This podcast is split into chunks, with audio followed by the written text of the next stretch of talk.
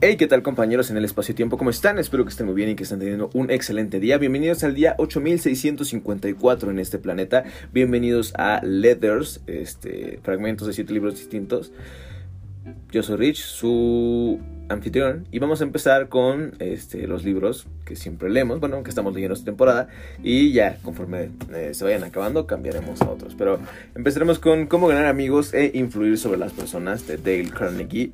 Ayer eh, estábamos terminando el prefacio, eh, las razones por las cuales había sido escrito este libro, y comentaba justamente que, bueno, se habían dado cuenta a través de estudios que independientemente del área donde la gente se desarrollara de manera profesional, tenían muchas más oportunidades de tener un buen sueldo aquellos que tenían habilidades blandas o habilidades interpersonales. Entonces, pues vamos a enterarnos un poco más de esto y empecemos. En la plenitud de su actividad, John D. Rockefeller dijo a Matthew C. Bush, que la capacidad para tratar con la gente es un artículo que se puede comprar como el azúcar o el café, y pagaré más por esa capacidad, agregó, que por cualquier otra cosa. No se debe suponer, pues, que todos los colegios del país deberían tener cursos para desarrollar la capacidad más preciada entre todas, pero si en un solo colegio de la nación hay un curso práctico hecho con sentido común para adultos de esta especie, ha escapado de mi atención hasta el momento de escribir estas líneas. La Universidad de Chicago y las Escuelas Unidas de la Asociación Cristiana de Jóvenes realizaron un estudio para determinar qué quieren aprender en realidad los adultos. Un estudio costó, el estudio, ese estudio costó 25 mil dólares y duró dos años. La última parte de la indagación se realizó en Meridian, Connecticut.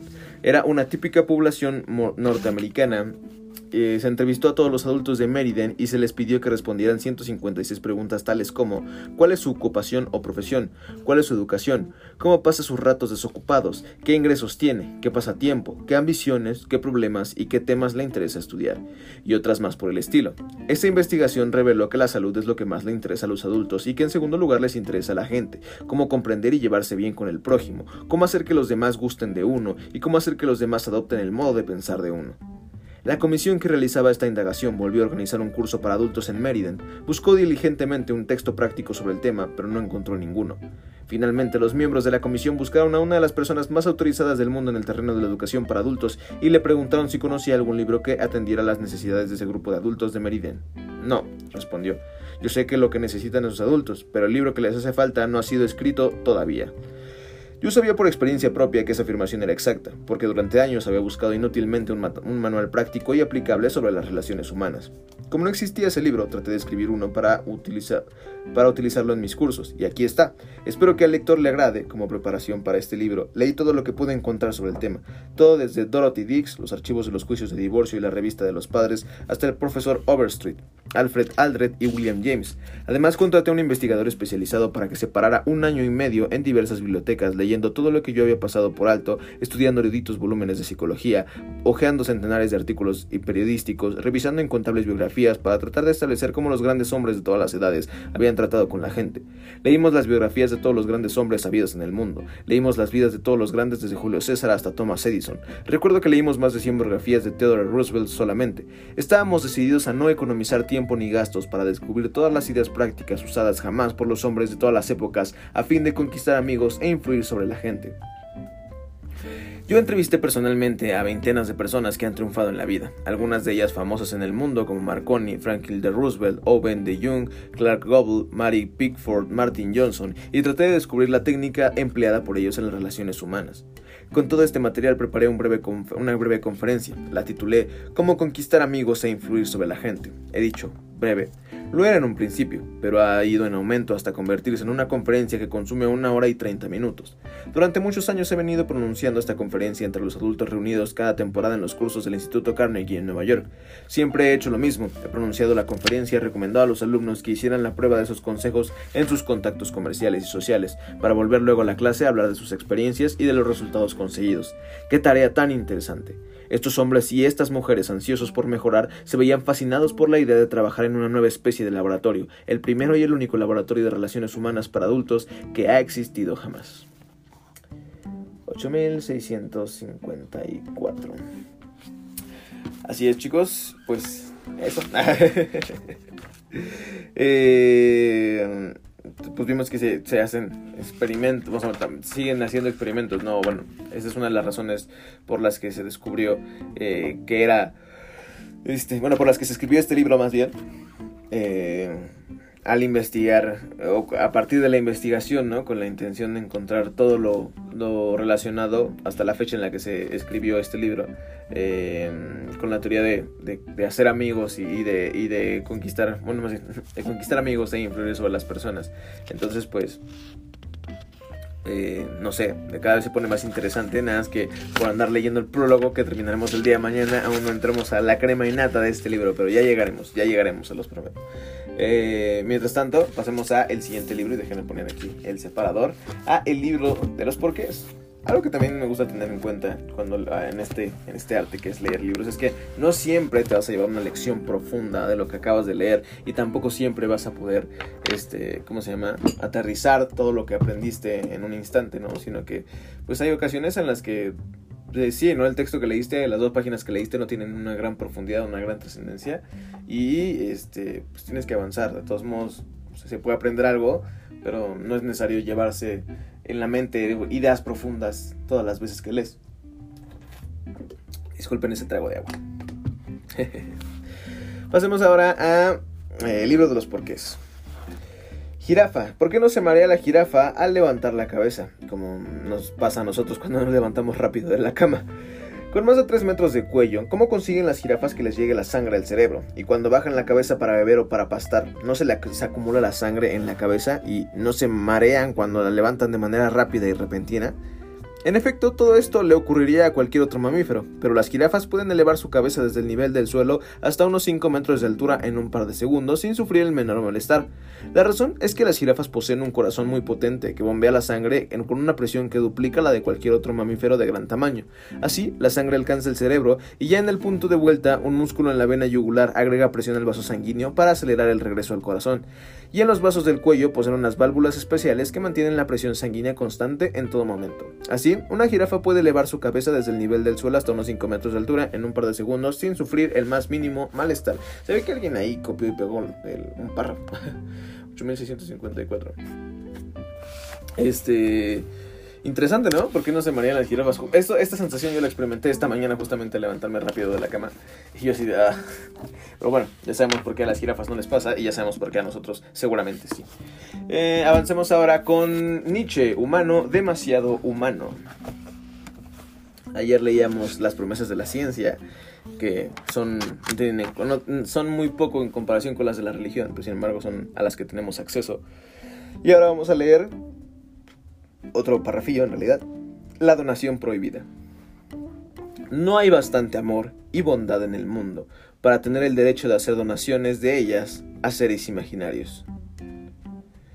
No hay bastante amor y bondad en el mundo para tener el derecho de hacer donaciones de ellas a seres imaginarios. Ok.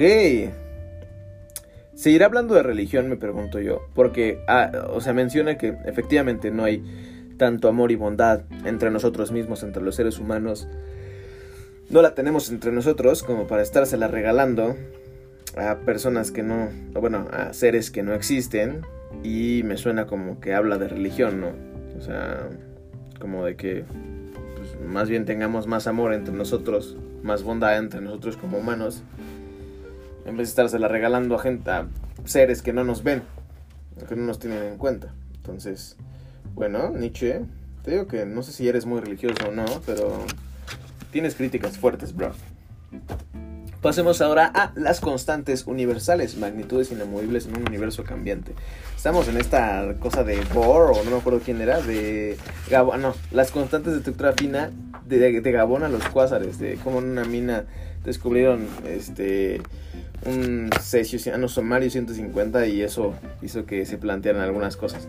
Vamos a continuar y a ver qué tanto entendemos de esta parte. Ah, bien, yo creo que en, este, en esta lectura acabamos este capítulo y avanzamos. Esperen. Ya volvieron mis clásicos bostezos, que creo que es porque o, tengo una alergia que no me hace respirar bien, como que siempre me falta aire este, en el cerebro, por eso bostezo muy seguido, o también me puede hacer falta agua, pero bueno, son un clásico en este podcast en realidad. Un poquito de musiquita para que se relajen y continuamos con las lecturas. Eh, constantes universales. Hay que usar observaciones sobre objetos astronómicos para remontar aún más en el tiempo.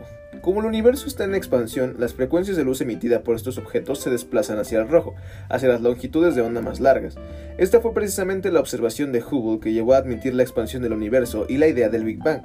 Un espectro atómico caracteriza a un elemento químico de la misma manera que un código de barras caracteriza a un producto manufacturado. El conjunto de rayas del espectro corresponde a las frecuencias de luz emitida cuando el átomo pasa a estados de mayor a menor energía. Un átomo también puede absorber luz, pero solo de frecuencias muy precisas. Cuando se analiza el espectro de luz absorbida, hay rayas oscuras que indican las frecuencias absorbidas, las cuales se relacionan con diferencias de energías atómicas y dependen del valor de la constante de estructura fina. La luz emitida por una galaxia o cualquier otro objeto estelar atraviesa nubes de polvo y gas antes de llegar a la Tierra. Los átomos de esta nube absorben esa luz, lo que se verá en el, en el, al analizar su espectro desde nuestro planeta. Pero este es un trabajo de reconstrucción que requiere mucha habilidad y sobre todo paciencia. Hay que identificar las rayas de absorción que corresponden a un mismo elemento, lo que se parece mucho a resolver un puzzle de decenas de miles de piezas. Una vez identificadas, se comparan las frecuencias observadas, el código de barras, con el espectro de elemento en cuestión observado en el laboratorio. Hay que averiguar si hay un solo factor global de desplazamiento al rojo o si existen otros tipos de desplazamiento que son los que pueden dar información sobre la variación de alfa en la época en que la luz del objeto lejano atravesó la nube de gas correspondiente. Normalmente se seleccionan parejas de niveles muy específicos de un mismo elemento, o se analizan simultáneamente líneas espectrales determinadas de varios de ellos. En este último caso, hay que asegurarse de que los elementos en cuestión no están en zonas muy alejadas dentro de la nube, pues habría que tener en cuenta el efecto de su movimiento relativo. La cosa se complica si la luz ha atravesado más de una nube de gas. Desde luego, no se trata de unas medidas sencillas, sino que están sujetas a bastantes problemas experimentales y a diversas hipótesis de trabajo. Los objetos astronómicos considerados más a menudo son galaxias y, sobre todo cuásares, abreviación de Quasar Stellar Radio Sources. Los cuásares están situados en los confines del universo visible, así que pueden dar información del valor de la constante alfa desde épocas muy remotas hasta solo unos millones de años después del momento del Big Bang. Este tipo de análisis se inició en la década de 1950 y los resultados indican que las posibles variaciones de alfa son compatibles con cero. Sin embargo, desde 1999, un grupo de astrofísicos australianos ha publicado varios artículos en los que se indica una variación de alfa de distinta a cero.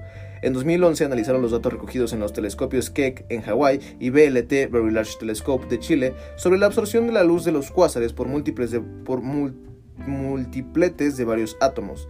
Lo sorprendente de, este, de estos análisis es que la variación de alfa aumenta o disminuye según la dirección en que se mira. Esta variación parece indicar una dirección preferente en el universo y el lector puede adivinar las consecuencias que esto puede tener para la física. También puede imaginar que estos análisis están siendo estructurados cuidadosamente, no solo para analizar críticamente los datos y los métodos de análisis empleados, sino también para ver si los resultados son o no compatibles con las cotas deducidas en otro tipo de experimentos. Convendría que estudios análogos fueran realizados de manera independiente por otros grupos. El estudio de posibles variaciones de constantes fundamentales ofrece conexiones antes insospechadas entre campos como la astrofísica, la cosmología y la física de altas energías. Una posible variación sería tal vez una verificación sobre la existencia de nuevas dimensiones espaciales predichas por algunas teorías físicas que aspiran a ser la teoría unificada que buscaba Einstein. 8000 654. Perfecto. Esta parte, fíjense que la entendí un poco más.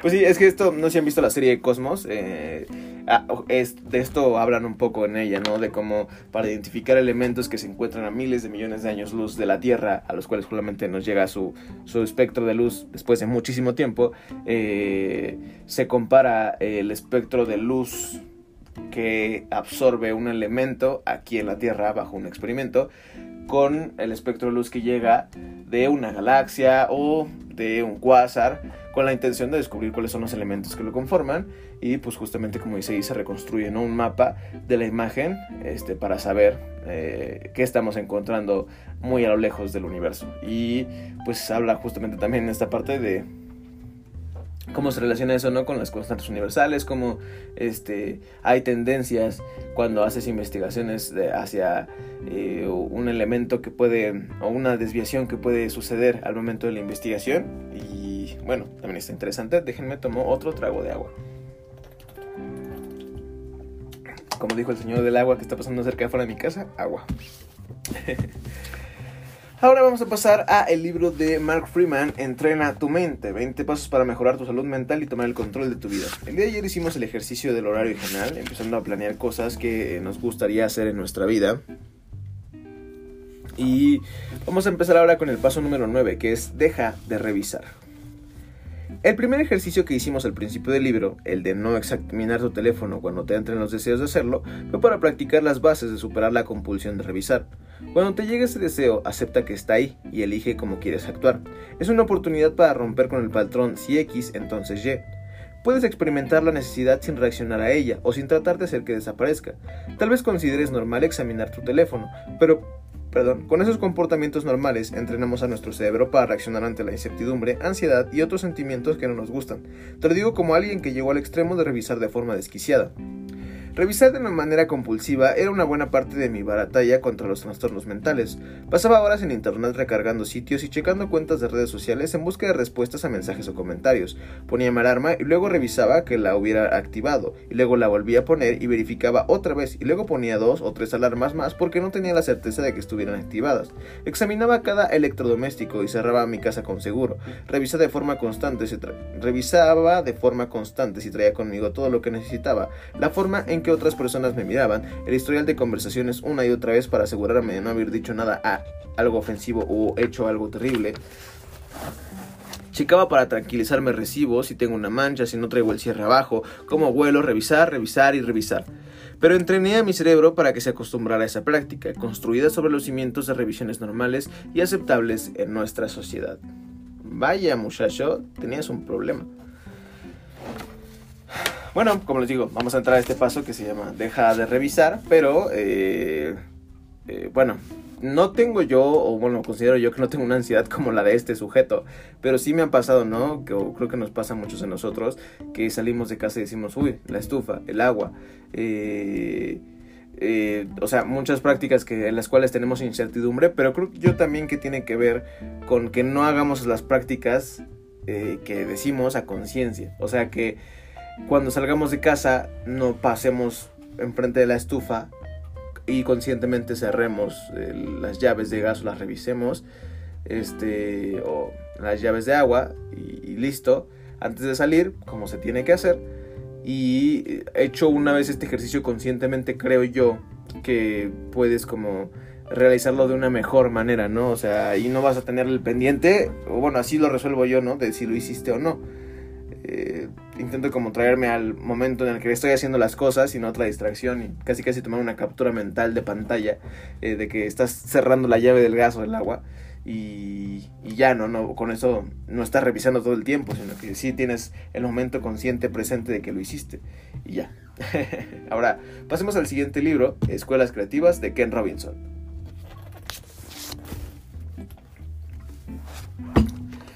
Um, Vamos a pasar al subtítulo El fondo del asunto. Ahí vamos a terminarlo el día de hoy. Empecemos. El fondo del asunto. En mi libro Out of Our Minds mencionaba la labor del director de teatro Peter Brook a lo largo de toda su vida. La pasión que ha impulsado su trabajo ha sido hacer el, del teatro una experiencia transformadora. Reconoce que gran parte de las creaciones teatrales carecen de, ese carácter innovador. Es tan solo una noche de diversión para pasar un buen rato. Pero acrecenta su influencia, dice. Es de vital importancia comprender cuál es la esencia del teatro, y según él, hay que eliminar aquellos elementos que caracterizan la típica representación teatral para que ésta se convierta en auténtico teatro.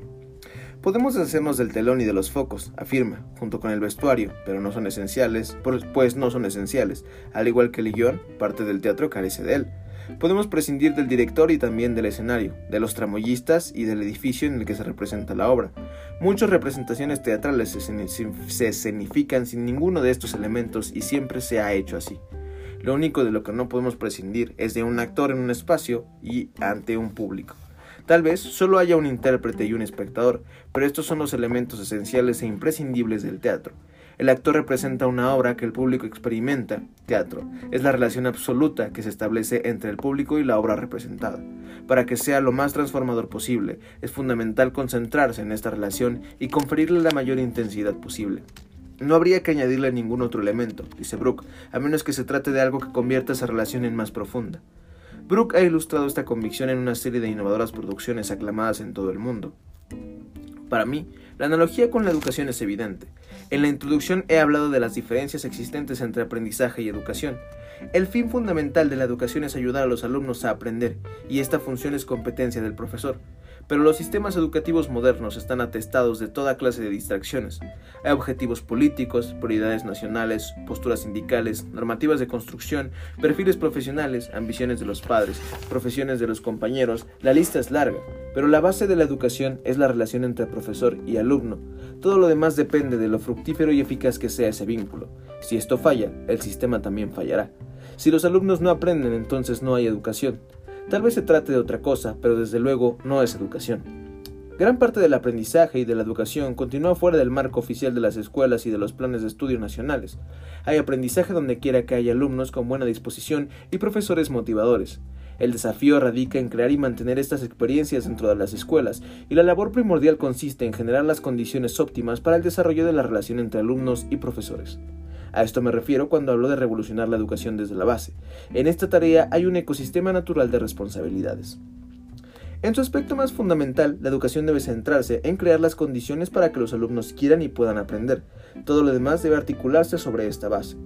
La función de los profesores es facilitar el aprendizaje de los alumnos. Desempeñar esta labor correctamente es todo un arte y será el tema que desarrollaremos en el capítulo 5. La función de los directores es crear en sus escuelas las condiciones para que los profesores puedan ejercer su trabajo. Este cometido repercute en la dirección y en la cultura de las escuelas. La función de los responsables de la política educativa es crear, es crear condiciones en su ámbito de competencia para que los directores y las escuelas puedan cumplir estas responsabilidades. Es un sistema educativo financiado con dinero público. En un sistema educativo financiado con dinero público es necesario que exista cierto consenso sobre qué deben aprender los alumnos y por qué, así como una serie de mecanismos para que los profesores y las escuelas respondan por lo que hacen. También trataremos estos aspectos, pero antes vayamos al fondo del asunto y hablemos del aprendizaje. Para que las escuelas mejoren, debemos conocer cuál es la naturaleza del propio aprendizaje, qué métodos de enseñanza son los mejores para los alumnos y de qué opciones disponemos. Si las escuelas y la política educativa se equivocan en, estas cuestiones, todo lo demás es mero ruido de fondo. Interesante, ¿no? Como dice, si no está bien diseñado es cualquier cosa menos educación. Y, y cómo desglosa bien, ¿no? Las responsabilidades que hay eh, y la similitud, primero las similitudes que hay entre el teatro y la educación. Y por otra parte, bueno, y el aprendizaje. Y este, o sea, y después el desglose de las responsabilidades que existen en un sistema educativo, o sea, lo que se tiene que desarrollar y cómo cada, cada parte tiene su propia responsabilidad en el desarrollo del aprendizaje de los alumnos. Y, nada, increíble. El día de mañana empezaremos con el capítulo número 4, aprendizajes, aprendices, perdón, natos.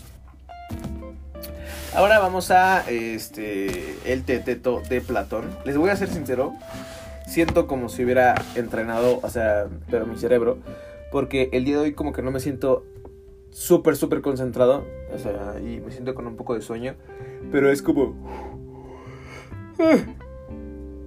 Perdón, es como tener agujetas mentales. o sea, siento que mi cerebro está cansado como del de, día de ayer que leí y hoy que está haciendo otra vez el esfuerzo por leer, ya saben, y está como de, ah, Dios mío, estoy cansado. Pero nada, cerebro, es momento de seguir leyendo y activar esas neuronas. Continuaremos con el teteto de Platón y con la conversación que tienen Sócrates y Teteto. ¿Y crees tú que algún otro, ya sea acuerdo o loco, ha podido tener el atrevimiento... Ah, perdón, esta no es. Ah, no, sí, está.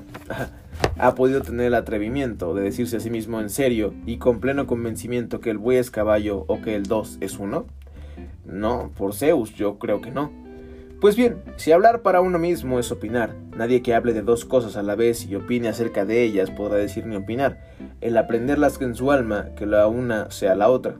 También tú debes permitirme esta forma de expresión acerca de lo uno y lo otro, pues lo que quiero decir con ella es que nadie opina lo que lo feo sea bello o cualquier otra cosa por el estilo. Eh, sí, tienes mi consentimiento, Sócrates, y además me parece que es como dices. Luego, quien opina de dos cosas a la vez no puede opinar que una de ellas sea la otra. Eh, eso me parece. Ahora bien, si uno opina solamente acerca de una y no lo hace en algún modo acerca de la otra, nunca podrá opinar que la una sea la otra. Eh, Tienes razón, pues una estoy obligado a aprender algo acerca de lo cual no opina. En consecuencia, a quien no piensa en ambas cosas ni en una de ellas no le es posible opinar erróneamente, de manera que no tiene sentido alguno definir la opinión falsa como una confusión de una cosa con la otra. La opinión falsa efectivamente no parece darse en nosotros de esta manera ni en la forma que examinábamos anteriormente. Mm, parece que no. Sin embargo, Teteto, si, si no ponemos en claro su existencia, nos vemos obligados a admitir muchas consecuencias absurdas. ¿Cuáles? Eh, no te lo diré hasta haber intentado todas las formas posibles de considerar la cuestión, pues me avergonzaría si, al vernos sumidos en esta perplejidad, tuviéramos que aceptar lo que te estoy diciendo. Ahora bien, si resolvemos el problema y quedamos libres de ella, cuando estemos a salvo ya del ridículo, podré hablar de los otros a, los que les ha tocado sufrir esta situación. En cambio, si la perplejidad llega a envolvernos por completo, creo yo, nos veremos humillados por el razonamiento y nos ocurrirá lo mismo que les pasa a los que se marien en el mar, pues tendremos que dejarnos pisar y que haga con nosotros lo que quiero. Así que atiende y verás por dónde encuentro yo todavía una salida a nuestra investigación. Habla pues, sin más demora. Te diré que no estuvimos acertados cuando acordamos que uno no puede engañarse al confundir en su opinión lo que conoce con lo que ignora. En cierto sentido, sin embargo, es posible. ¿Te refieres acaso a lo, a lo que yo ya sospeché anteriormente al decir nosotros que una cosa así es lo que una cosa así es lo que sucede cuando yo, por ejemplo, que conozco a Sócrates, viendo de lejos a otro que no conozco, creo que es el Sócrates que conozco? En tales ocasiones, efectivamente, ocurre lo que dices. Y no dejamos a un lado esta posibilidad precisamente porque nos hacía ignorar lo que de hecho sabíamos. Sí, desde luego. Supongamos pues que no es así, sino de otra forma que voy a exponer a continuación. Tal vez nos facilite las cosas o nos las ponga más difíciles, pero estamos en tal situación que no tenemos más remedio que poner a prueba los argumentos, examinándolas desde todos los puntos de vista posibles. Atiende pues a ver si lo que te digo. ¿Es posible que alguien aprenda posteriormente lo que no sabía con anterioridad? Sí, ciertamente. ¿Y es posible igualmente que aprenda más cosas? ¿Cómo no? Concédeme entonces con atención el razonamiento que hay en nuestras almas una tablilla de cera, la cual es mayor de unas personas y menor en otras, y cuya cera es más pura en unos casos y más impura en otros, de la misma manera que es más dura unas veces y más blanda otras, pero que en algunos individuos tiene la consistencia adecuada. Concedido. Pues bien, digamos que es un don de Nesmosine la madre de las musas, y que si queremos recordar algo que hayamos visto o oído y que hayamos pensado nosotros mismos, aplicado esta cera, a esta cera, las percepciones y pensamientos, los grabados en ella, como si imprimiéramos el sello de un anillo, lo que haya quedado grabado lo recordamos y lo sabemos en tanto que permanezca su imagen, pero lo, lo que se borre o no haya llegado a grabarse, lo olvidamos y no lo sabemos. ¿Ok? Pues continúan esta discusión acerca de si podemos eh, emitir una opinión falsa a partir de algo que desconocemos, una, una, opinión errónea a partir de algo que desconocemos, básicamente porque no, eh, no sabemos bien eh, lo que significa ni cómo repercute el conocimiento o si realmente hay una certeza respecto al conocimiento que, del cual opinamos falsamente. Entonces, pues, eh, ahí, en eso andamos. Les digo que ando medio mareado el cerebro, ¿eh? Pero estuvo bueno. En fin, llegamos al final, sí, llegamos al final de este podcast. Les digo que ando como con agujetas cerebrales. Eh, pero eso no me impide estar aquí presente con ustedes y llegar al final de este podcast. Vamos a hacer un resumen. Y este, bueno, Empezamos con leyendo Dale Carnegie. Este, continuamos con las razones por las cuales se escribió este libro. Y entre ellas, pues el compendio que se hizo de información al momento de crear la conferencia del mismo nombre, cómo ganar amigos e influir sobre las personas. Eh, que poco a poco fue recogiendo, recopilando mucha más información eh, y pues nada, ¿no? Se volvió este libro que nos va a ayudar muchísimo en nuestra vida profesional.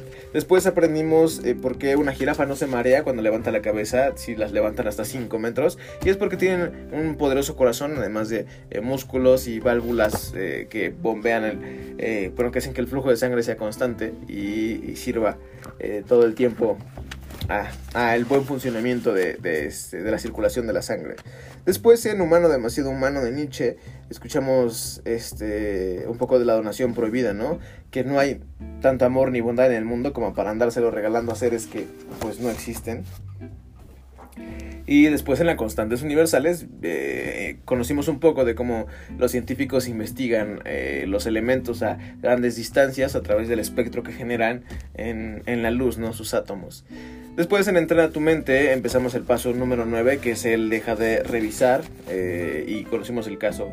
Bueno, Mark Freeman, como ya se leyó alguna vez en el prólogo de este libro, era una persona bastante ansiosa, y pues eso, ¿no? Él nos, eh, nos cuenta esta experiencia, y avanzando pues ya eh, veremos cuál es el consejo que nos deja en la parte de dejar de revisar. Posteriormente en escuelas creativas vimos un poco de cuáles son las responsabilidades en un sistema educativo y cómo tiene que funcionar correctamente para que haya de verdad educación en el mismo. Este. Y bueno, también algo que ya sabíamos, ¿no? Como de repente los intereses personales eh, de cada una de las partes en estas responsabilidades hacen que se vea afectada la cadena de distribución del aprendizaje. Y por último, en el teteto de Platón, pues como ya comentamos, seguimos discutiendo acerca de este, si uno puede equivocarse a partir de una, una opinión falsa. Y ya, me dio mucho gusto estar con ustedes, me dio mucho gusto saludarlos, estar por aquí, ya saben que pueden encontrar aquí mismo este, el otro podcast que tengo de noticias que se llama Report, Noticias Breves con Perspectiva Humana, en YouTube, el último video que subí acerca del proyecto Génesis, en el cual estoy participando, eh, después eh, también tengo mi última canción que se llama Booty Train, en Booty Training en Spotify con Sebas Méndez, en Facebook hay memes, en Twitter hay opiniones, en, este, en Instagram hay fotos bonitas y en las stories mi red social, digo mi, vida cotidiana. Y nada, en cualquier lado búsquenme como It's Rich con doble T y TTS Rich. Listo, ya me despido por aquí. Espero que tengan una excelente tarde. Ya saben que mi nombre es Rich y esto, It's Leathers. Bye.